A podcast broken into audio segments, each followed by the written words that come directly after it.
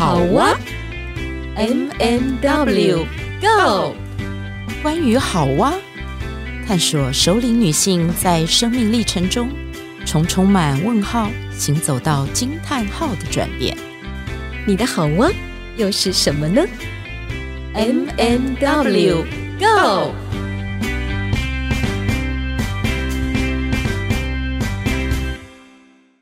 Hello，亲爱的听众朋友，大家好，大家好，阿牛哈塞哟，我是 M 马德琳。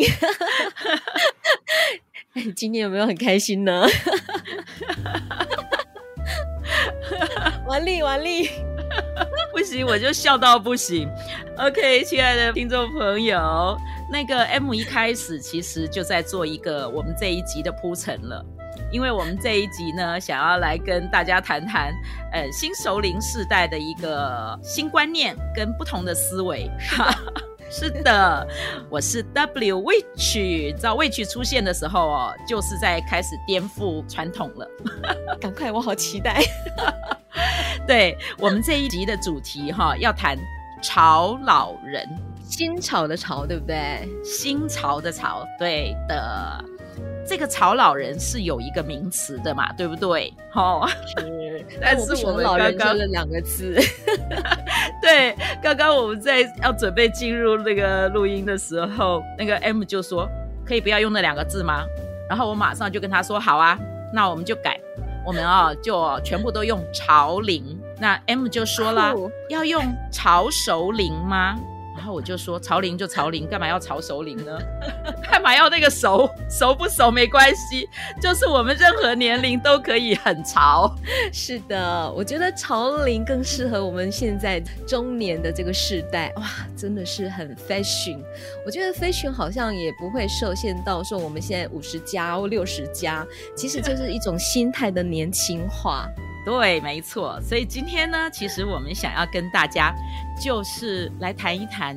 你知道，其实我们很容易受到一些整个文化里面那个大的框架的，可以讲说是束缚，然后我们会被这个文化所影响，可是我们不自觉。嗯，嗯，所以我们好像就觉得“老”这个字不是这么的好，对不对？你你。刚刚我们好像会有点抗拒他，对不对？对对对，说的好，就是我们其实是从这个过程里面就会发现说，哦，我们原来是这么在意我们的年龄，然后随着年龄越来越增长，那我们怎么看待我们自己？这个其实是跟整个世代的文化有关系的。那今天我们就想说，哎，来谈一谈这些观念，你的这些思维是不是受到你原来？就是你成长过程里面的这种大环境的影响，就是左右了你你的那种跟上时代潮流的思维。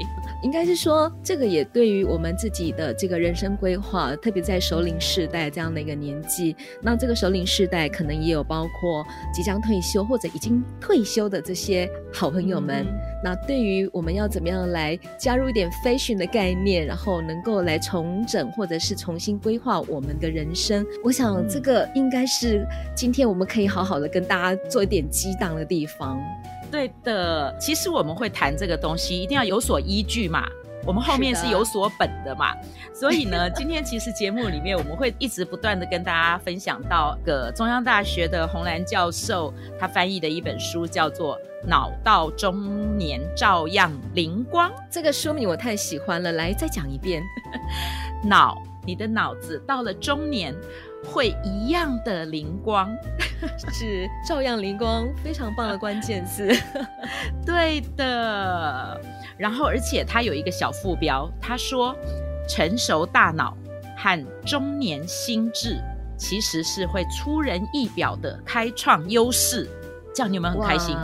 很开心，因为真的完全颠覆我们的主观认知，我们总是会常常不由自主就会说啊。糟糕！刚刚前一分钟讲的话，我马上就忘记，我会不会有失智的可能？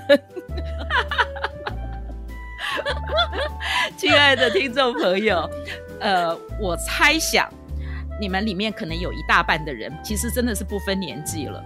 因为坦白讲，我最近常常跟我那个八十六岁的妈妈对话，她就说她要失智了，然后我就跟她说：“妈，我告诉你，你的那个宝贝孙子。”每一次都告诉我说：“妈，我要失智了。”好，你八十六岁跟我说你要失智了，那个三十二岁、三十三岁的孙子也说他要失智了，我是要怎么样啊？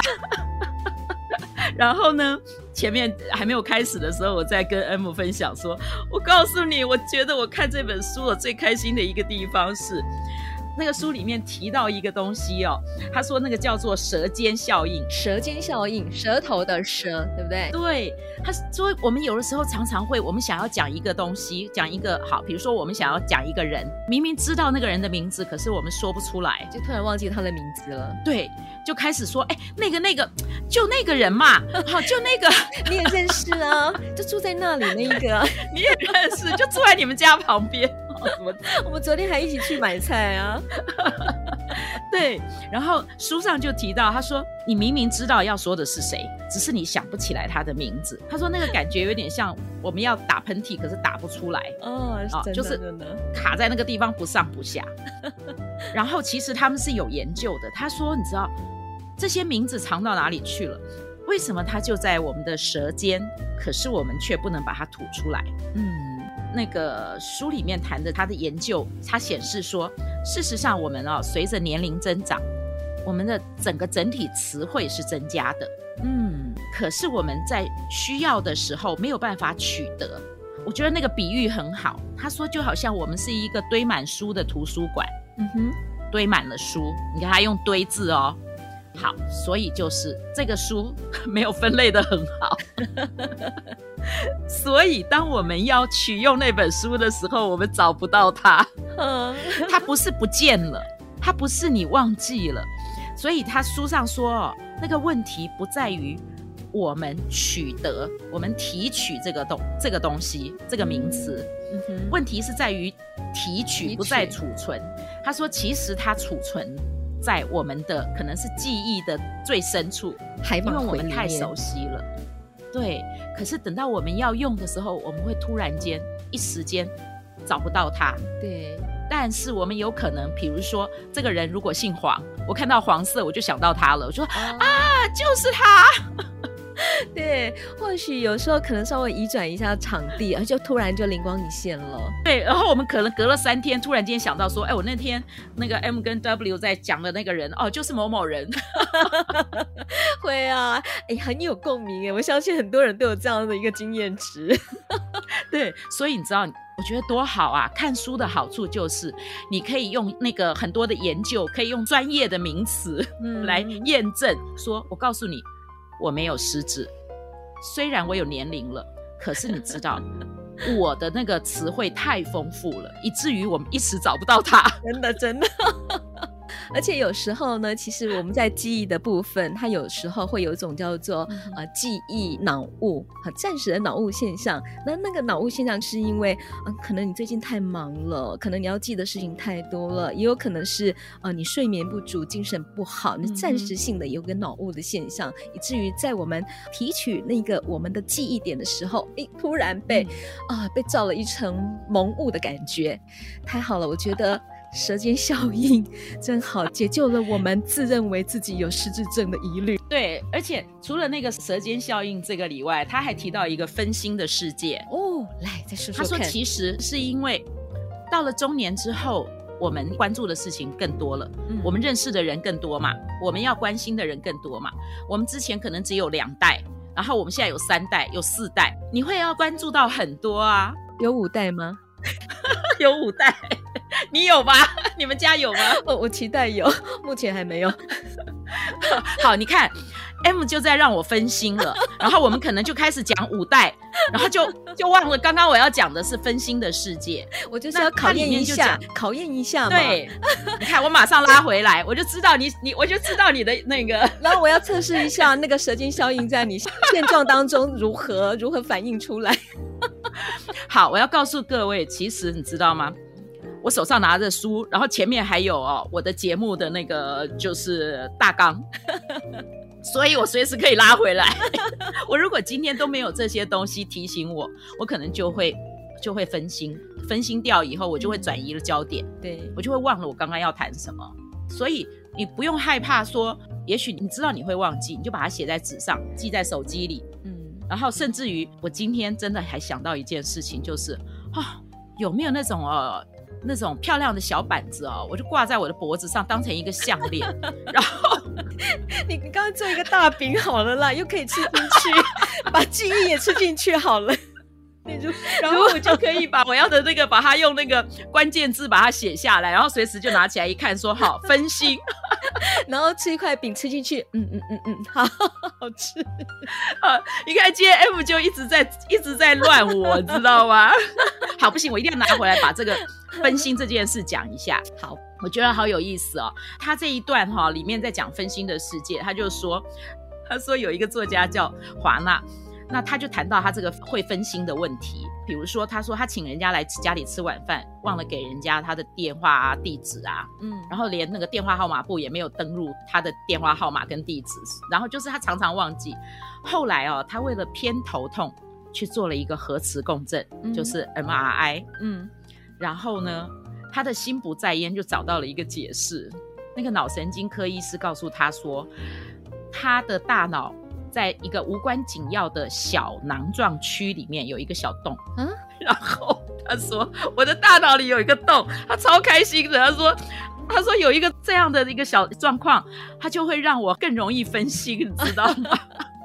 然后我觉得好好笑。然后他说也有可能会像我住八楼，我是爬楼梯的，我可能会爬到九楼或十楼去，所以里面也是有个脑洞。对对对，然后我就蛮开心的说啊。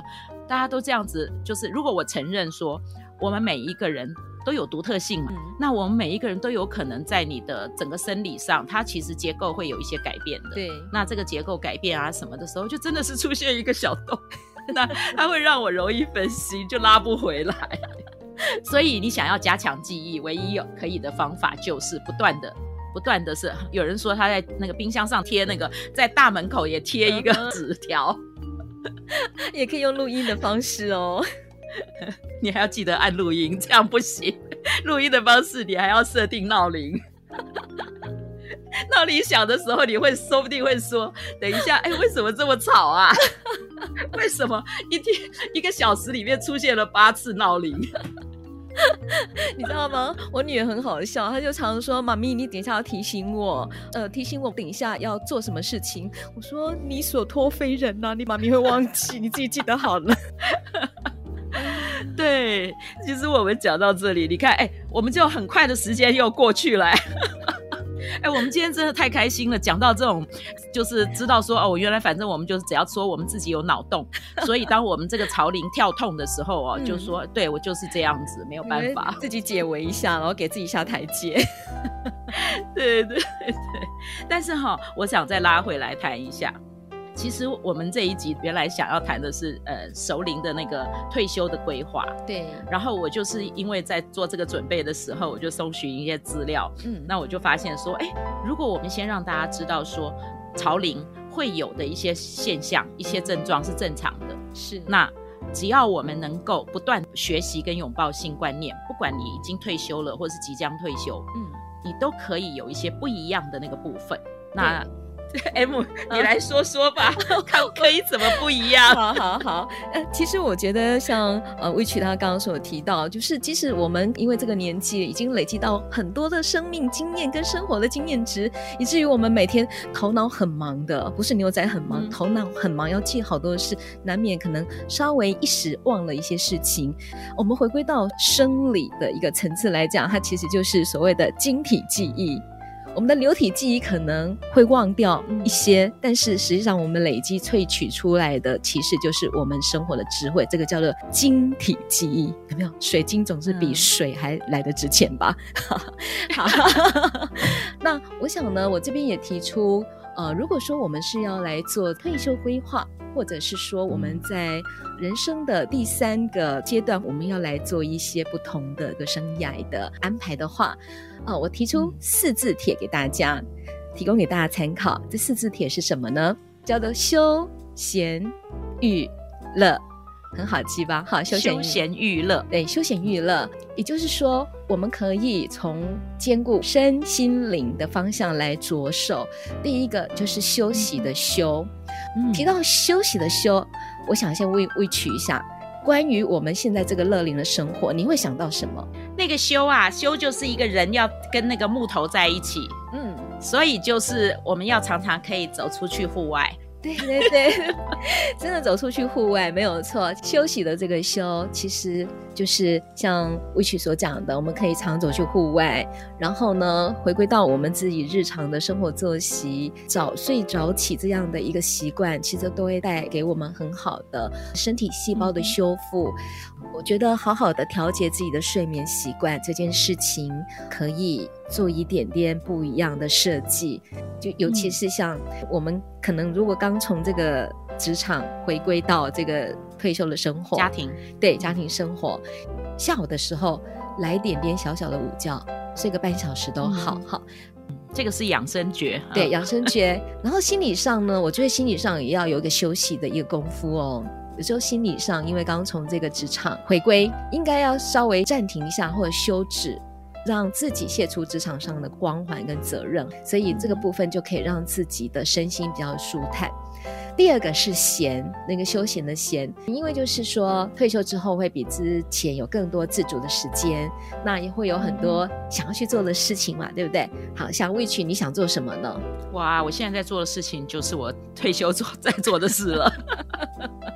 我们现在在线上，哎、欸，我们可是潮龄，走在潮龄尖端呐、啊，没有错，没有错。那我想呢，就是有很多的朋友在退休之后也会想要做很多之前想做的事情，比方说旅游、充电、打麻将、登山、照顾孙子、社会服务、兼差等等，林林总总都来。但是还是要就是适度的安排，不要把时间填得太满，太满的时候是没有办法完全放松的。我觉得每天留一点点小小的时空，允许自己发呆，嗯，稍微小小耍废，其实是很 OK 的。嗯、接下来是育，教育的育，就是一种学习。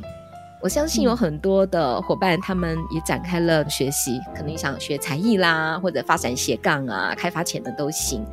那我最近有发现，就是有大哥哥大姐姐，可能已经到六十五岁以上了，他们。重新去学习一些比较有冒险经历，或者是需要很大勇气的一些活动，比方说啊跳伞。然后我最近有看到一个九十多岁的外国的健身教练。练重训的、uh. 那一个婆婆，uh. 她是在六十五岁的时候才开始练身体，uh. 然后没想到她一路下来，现在到九十几岁还是非常的灵活，还是然后还能够劈腿，uh. 甚至有人六十几岁才开始去学浮潜，各种各样的都可以。Uh. 那么像我们一样啊，要当 Podcaster 或者 YouTuber 也可以，还有另外一个叫做居家诊疗师，我觉得也是一个很新潮的一个部分。也就是教人家怎么样去整理家务，或者是布置家里这样子。嗯啊，来到最后一个乐了，乐了。呃，我想忙了大半辈子，一定要学会自己找乐子来慰劳一番。那找乐子的部分呢？旅行、唱歌、捏陶、运动、看电影这些，或者是打扮，或者到某个地方 long stay。哦，觉得这些其实都是很好的。你甚至可以来一场街头快闪表演，呃，甚至也有很多人，呃，就是去练那个街头热舞。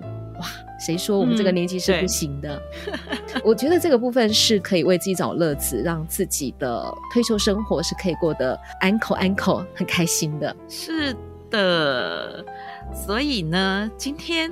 在我们的节目到了尾声的时候，我们大概整理一下我们前面所说的，就是我们鼓励潮龄，你开始检视一下你自己此时此刻的状态，然后想一想你的人生里面有没有什么东西是你早期你年轻的时候有一些梦想你想做，可是一直没有机会尝试的。对，这些都有可能提供你未来，就是你可以发展你的。熟龄人生，非常好的一个目标。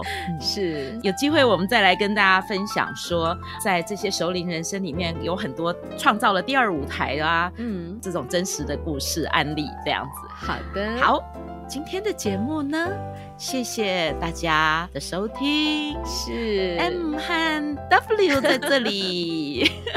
哎，我我们现在我们现在有单飞时刻哦，然后也有这种合体时刻，预告一下，预告一下。